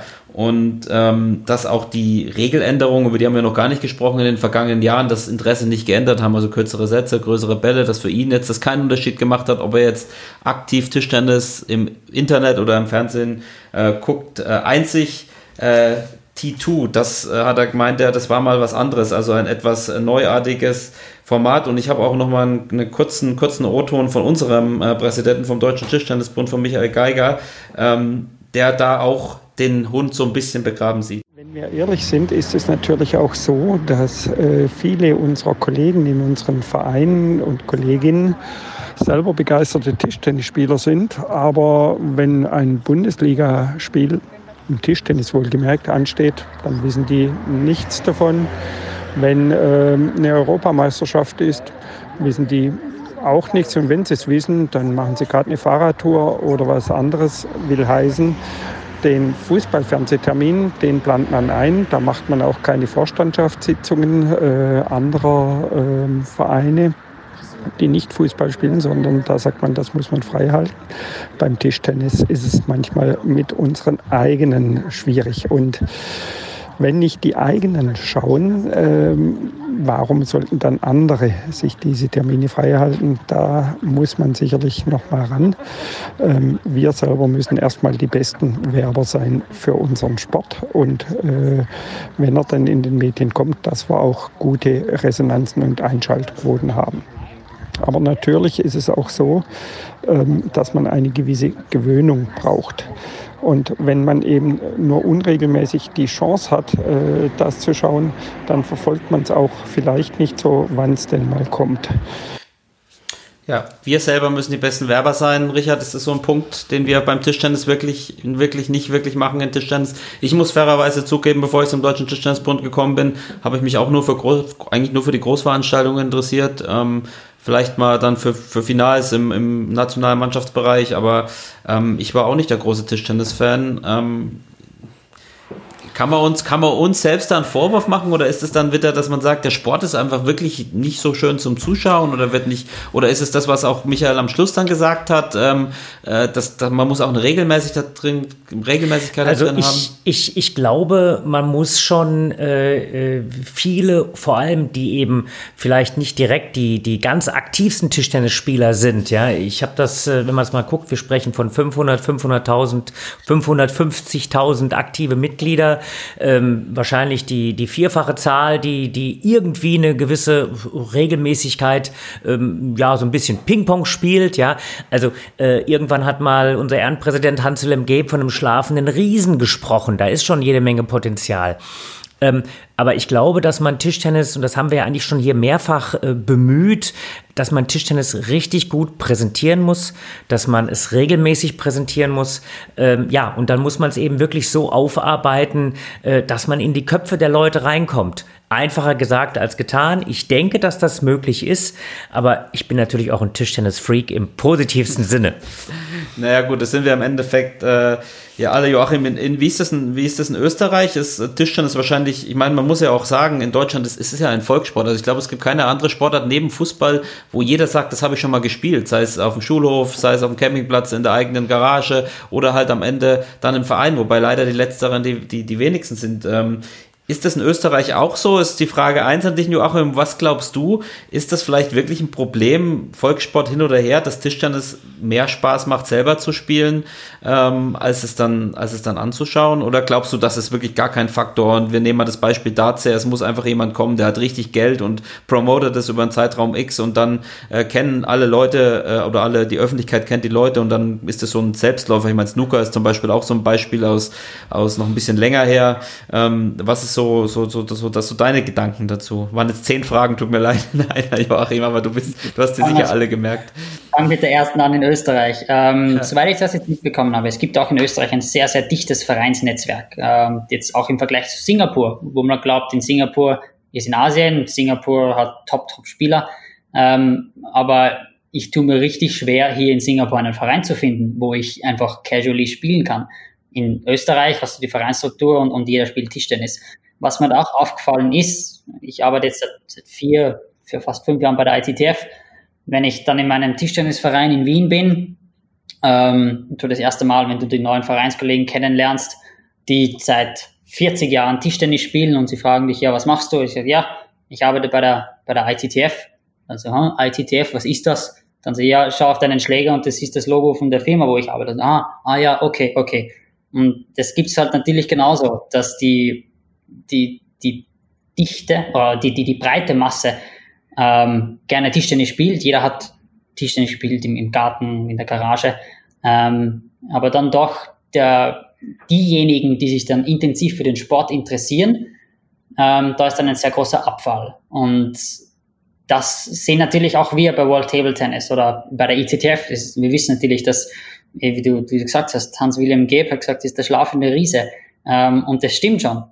Ähm, das heißt, du musst dann eine Lösung finden, wie wächst du diesen Riesen auf? Ähm, was muss ich machen, dass, dass die, die breite Masse, die jetzt nicht vielleicht zwingend ähm, wegen einem Finalspiel dorthin will, ähm, dass die motiviert wird, dass die einen Grund haben, dort jetzt zu dem Tischtennis-Event zu gehen.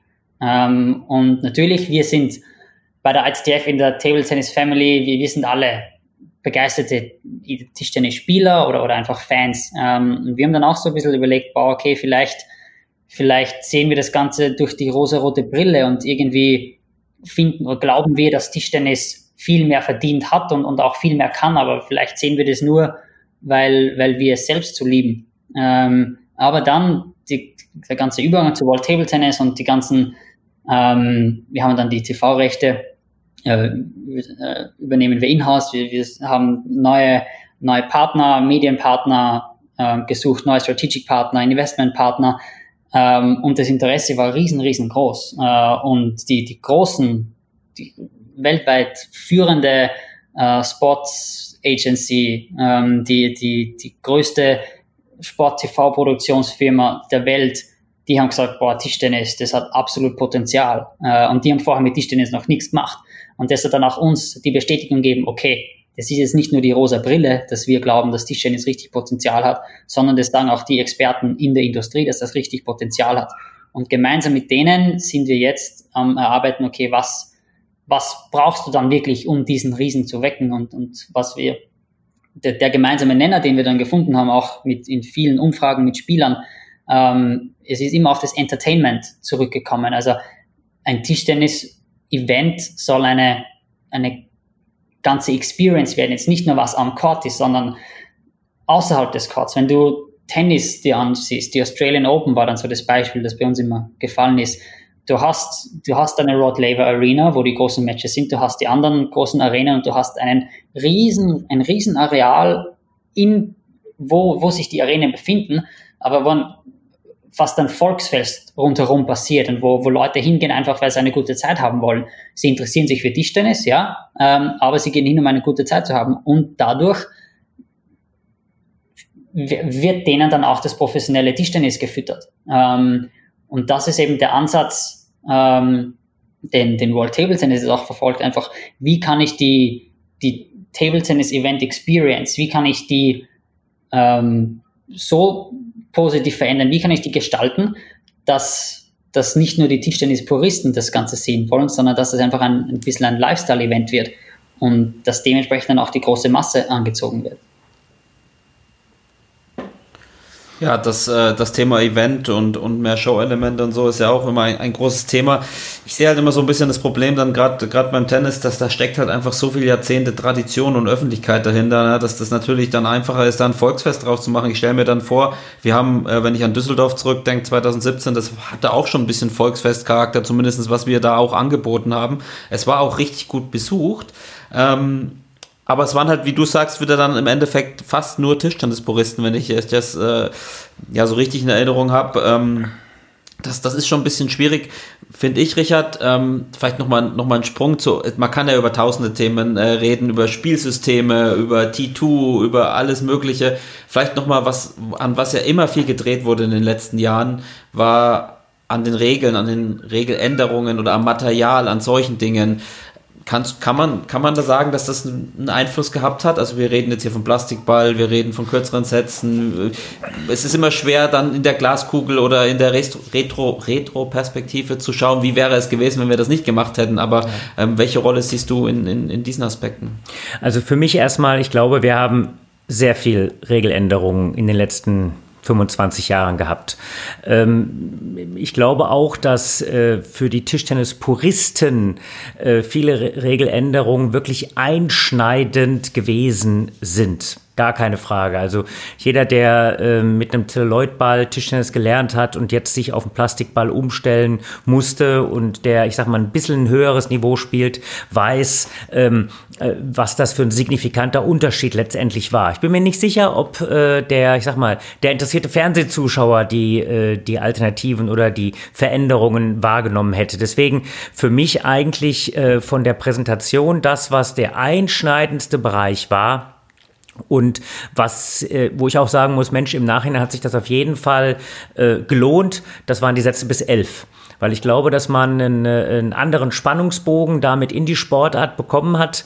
Ähm, es geht ja so ein bisschen in das, was T2 auch mal versucht hat, ne? mit, diesen, mit diesen kürzeren Bereichen, also eine höhere Planbarkeit. Äh, bis 21 äh, hat sich eben ein Satz, ich sag mal, langsamer entwickelt und ist zum Teil eben auch dahin geplätschert.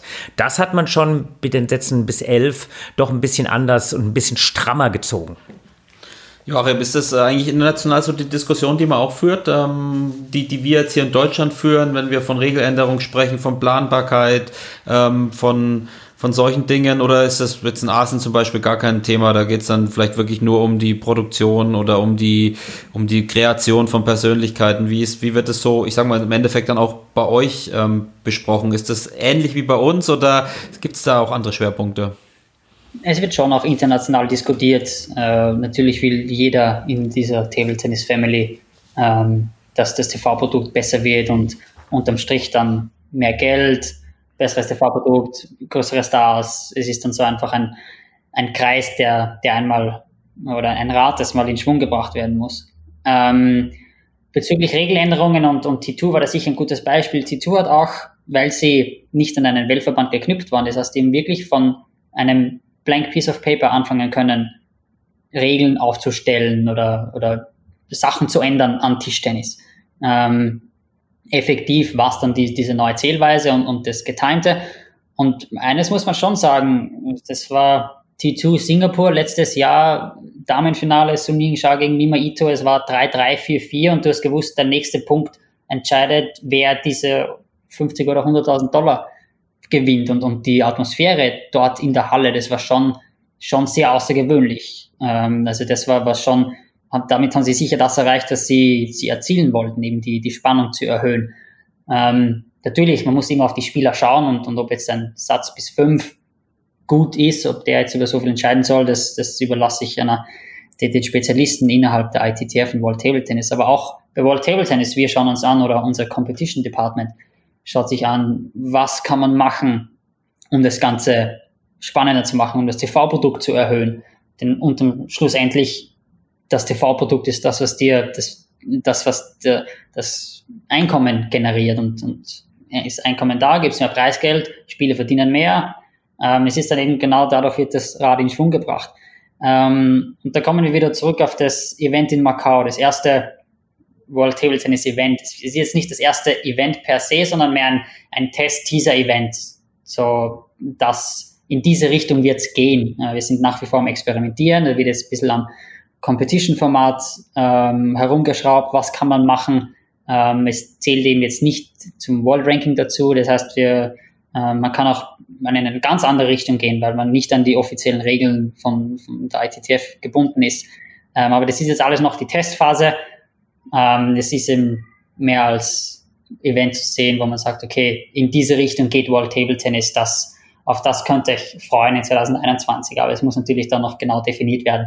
Das gilt auch für die Kameraposition. Wir, wir, wir testen, wir schauen, das Ergebnis, das wir beim morgigen Test dann finden, ist das auch machbar während einer normalen Tischtennisproduktion? Also ist das, schaut das gut aus beim Test, aber möglicherweise findest du dann Fehler bei einem Tischtennismatch selbst. Ähm, ja, also es gibt viele Sachen, die wir, die wir uns anschauen, die auch weltweit diskutiert werden.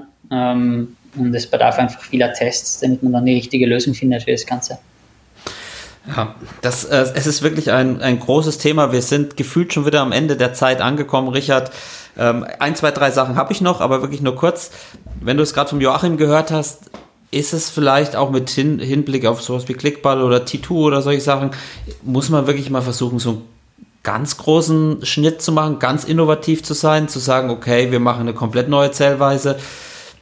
Oder siehst du das eher skeptisch, man sollte sich auf den Kern des Sports konzentrieren? Weil, wie du gerade schon gesagt hast, gerade mit diesen Regeländerungen weiß man nicht, wie viel man in der Spitze erreicht hat. An der Basis hat man sich gefühlt schon ein paar Menschen auch verkrault. Man, wenn man, je mehr man da macht, man weiß es nie. Ist so ein bisschen ein schmaler Grad, ein Wabonspiel. Aber äh, wie würdest du sagen, wäre so, man macht wirklich mal einen krassen Schnitt. Wir spielen mit, mit Doppelpunkt und also wie bei, wie bei Clickball zum Beispiel nach Zeit und solche Dinge oder eher nicht? Wie ist da so deine Tendenz? Also äh, ich kann ja bei so einer Frage nicht ganz kurz antworten. Deswegen ja. muss man ja immer versuchen, zwei, drei Sätze mir zu geben. Ich denke, dass man im Grunde äh, hier eine Sportart auch mit vielen Regeln hat, die, äh, die funktioniert. Die Frage ist eben, an welchen kleinen Stellschrauben kann man, kann man drehen. Also ich bin zum Beispiel ein Fan davon, dass man überlegt zu sagen, bei 10-10 hat man diesen Sudden Death Punkt. Das wäre äh, keine ganz große Sache, aber man hätte noch einen zusätzlichen Spannungsbogen da drin. Und äh, mit diesen Dingen, glaube ich, kann man so ein bisschen experimentieren, überlegen. Dann hätte man auch immer noch eine Satzstruktur, ähm, weil natürlich an der Zeit oder an dem Spannungsmoment. Alles wird immer schnelllebiger. Äh, das ist genau der Bereich, äh, wo man eben beim Tischtennis manchmal denkt, Mensch, hier, äh, das ist ein ganz, ganz ähm, eine Stunde oder anderthalb Stunden so ein Match. Muss man das vielleicht etwas reduzieren? Wir haben vorhin mal gehört, Best of Five, Best of Five versus Best of Seven. Also da sehe ich schon das eine oder andere an Stellschrauben, aber den kompletten Paradigmenwechsel zu machen, dass man sagt, naja, ein Satz dauert jetzt acht Minuten, da wäre ich eher skeptisch kritisch, sondern ich würde im Grunde schon der Sportart nicht das Herz nehmen. Nicht das Herz. Das ist ein, ein, wunderschöner Satz von dir, der fast schon als Schlusswort gelten könnte. Aber Joachim, eine Frage noch in eigenem Interesse. Der Videobeweis, kommt der dann wieder äh, ins Spiel? Ich fand ihn nämlich ganz cool, nicht weil ich ein Gerechtigkeitsfanatiker bin, sondern weil er eben auch noch weitere Spannungsmomente bringen kann.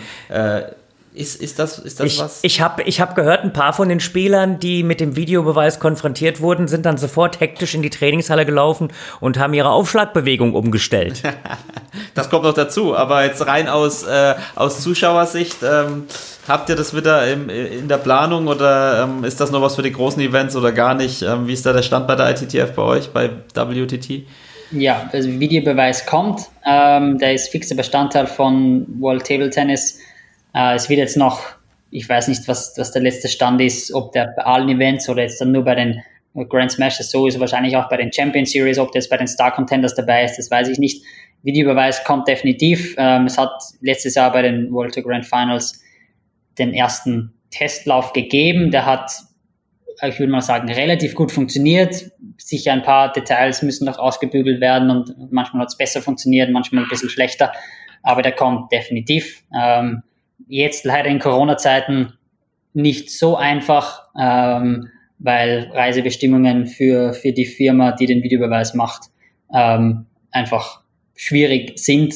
Ähm, ja, aber Videobeweis kommt, Videobeweis bleibt, hat sich, glaube ich, wie du gesagt hast, gut bewährt, ähm, auch diesen Spannungsfaktor zu erzeugen. Und es gibt ja immer die große Frage, also was für mich auch am spannendsten war, da das Ergebnis zu sehen, war der Ball an der Kante oder war es die Seite? Und da gibt's unter Schiedsrichtern, unter Spielern immer Diskussionen und jetzt durch den Videobeweis gibt es das einfach nicht mehr. Ähm, das war für mich spannend zu sehen. Ähm, auch bei den Grand Finals letztes Jahr, wo es zwei, drei so haarige Situationen gab, wo dann ähm, ja, der Videobeweis die richtige oder die, die Auflösung gebracht hat und mit dem großen Raunen in der, in der Arena. Und da war natürlich auch schön zu sehen, dass der Ball doch an der Kante war bei, mit einem halben Millimeter oder so. Also das war schön zu sehen. Und, und Beweis kommt, ja, das ist eine der, der, der neuen Neuheiten, die wir einbauen wollen. Das finde ich ganz cool. Und ich habe noch eine Frage, die wurde mir aufgetragen von einem Freund. Ähm, ist mir fast ein bisschen unangenehm, aber ich habe das schon öfters gehört. Der hat mich gefragt, warum eure YouTube-Highlights immer in so schlechter Qualität sind, wo doch die Produktionen eigentlich in guter Qualität sind. Kannst, kannst ja. du den Tischtennis-Fans in Deutschland darauf noch eine Antwort geben? Gerne, ja, die Frage, die, die bei gefühlt jedem Video die meisten Likes hat bei uns. Ähm, ja, genau. Ja, grundsätzlich ganz einfach. Ähm, unsere TV-Produktionen sind alle in HD, alle in 50 Frames, also genau das, was die Fans wollen. Ähm, warum sind dann unsere YouTube-Highlights nicht in HD und 50 Frames? Das liegt an alten Verträgen, dass unsere, die Firma, die, die für uns streamt, ähm, dass die nicht in HD streamen müssen. Ähm, ganz einfach, es, dementsprechend gibt es die Files dann online nur in dem geringen Format. Daraus werden von unseren Editors die Highlights geschnitten. Vor Ort, wir haben natürlich die TV-produzierten Videos. Das heißt, ein Point of the Day zum Beispiel, den wir vor Ort in der Halle produzieren, hat natürlich äh, Full HD mit 50 Frames. Alle Reportagen, die wir nach den Events machen, Top Tens, äh, Best Points, alles, was vor Ort geschnitten wird mit den TV-Files, das kommt in guter, guter Auflösung. Alles, was gestreamt werden muss, das ist momentan leider nicht in der guten Auflösung. Dann muss man auch ein bisschen auf die Filegröße sehen, weil ein paar Fans sagen dann, ja, dann schickt es einfach euren Editoren, die nicht beim Event sind, sondern ja, von zu Hause aus das Ganze dann schneiden, dann schickt denen doch einfach bitte die HD-Files, damit wir das gratis auf YouTube in Full HD uns anschauen können. Aber ein TV-File hat ein Gigabyte in der Minute und man kann sich vorstellen, dass wenn du in der Sporthalle sitzt, du am Ende des Tages nicht 400 Gigabyte verschicken kannst, damit der das dann ähm, schneiden kann. Sicher, man könnte es umkonvertieren in ein sendefreundliches Format, ähm, aber da, dafür gibt es einfach die Manpower nicht. Äh, momentan. Das kann ich jetzt sagen, das ändert sich für World Table Tennis. Es gibt keine nur Low-Res. gute Qualität auf YouTube. Es gibt nur mehr gute Qualität auf YouTube. Genau. Das ist eine, eine der, der großen Sachen, die wir unseren Fans schuldig sind. Dass wir endlich diese gewünschten Full HD 50 Frames Highlights haben auf YouTube. Das kommt mit World Table Tennis und das kommt auch schon für Macau. Das klingt doch schon mal gut. Ähm, in diesem Sinne, wir haben, Richard, wenn wir wieder so viel jetzt zu dem Thema auch nicht angesprochen, zum Beispiel Multisport-Events, auch als Zukunft für Tischtennis, jetzt die European Championships, die 2022 mit Tischtennis stattfinden. Wir hatten, hätten das TTPL-Final jetzt bei den Finals in den öffentlich-rechtlichen Fernsehen gehabt. Also es gibt auch in dem Bereich noch Aspekte, die nicht besprochen wurden. Wir haben gar nicht so sehr über die Personalisierung von dem Sport gesprochen und so. Vielleicht haben wir irgendwann nochmal die Möglichkeit, das nochmal anzureißen. Und, und wir haben keinen Cliffhanger. Wir haben, oh, hast du einen Cliffhanger? Vielleicht nee, ich habe immer noch keinen Cliffhanger. aber das gibt jetzt, das machen wir als gemeinsame Hausaufgabe. Für nächste Mal machen wir einen Cliffhanger wieder. Aber du hast auch nicht irgendwie von, von dem, wo du mal Kommentator warst oder so? Hast du auch nichts? Was dir, hast du nicht mal irgendwie so ein Schalke 05 oder irgendwie sowas hast du nicht? Ja, normalerweise, normalerweise ist, ist, ist der Klassiker, den ich eigentlich immer gerne äh, äh, bringe, wenn ich kommentiere, diesen Ball konnte er nicht erreichen, selbst nicht, wenn er Rollschuhe unter den Füßen gehabt hätte. Das ist eigentlich was, was äh, immer ganz nett ankommt, aber es ist auch kein Cliffhanger. Das ist kein Cliffhanger, nein. Auf jeden Fall ähm, möchte ich mich an dieser Stelle nochmal bei allen bedanken, die uns äh, zugeschrieben haben. Ich muss mal gucken, was ich aus dieser ganzen, das ist fast schon eine, eine, empirisch belastbare Umfrage, die wir da gemacht haben, warum Tischtennis sich so schwer tut und wir da mal nochmal irgendwas draus machen.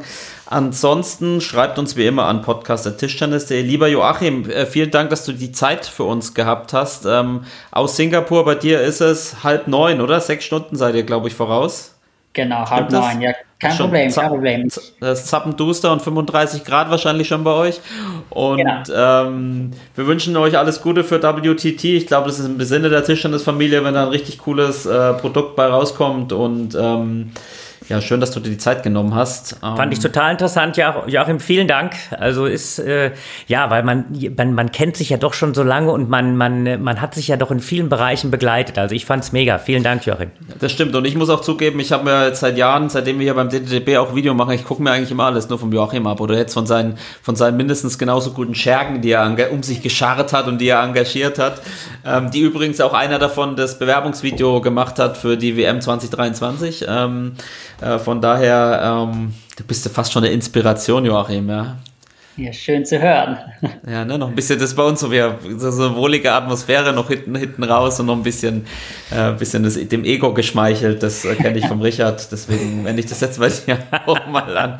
Ähm, Nein, äh, in diesem Sinne, äh, vielen Dank äh, für den spannenden Einblick in die TV- oder Videowelt der ITTF. Richard, an dich auch wie immer vielen Dank. Ansonsten Sehr gerne. an alle da draußen viel Erfolg bei euren ersten Spielen. Bleibt gesund und wir hören uns dann alsbald möglich wieder.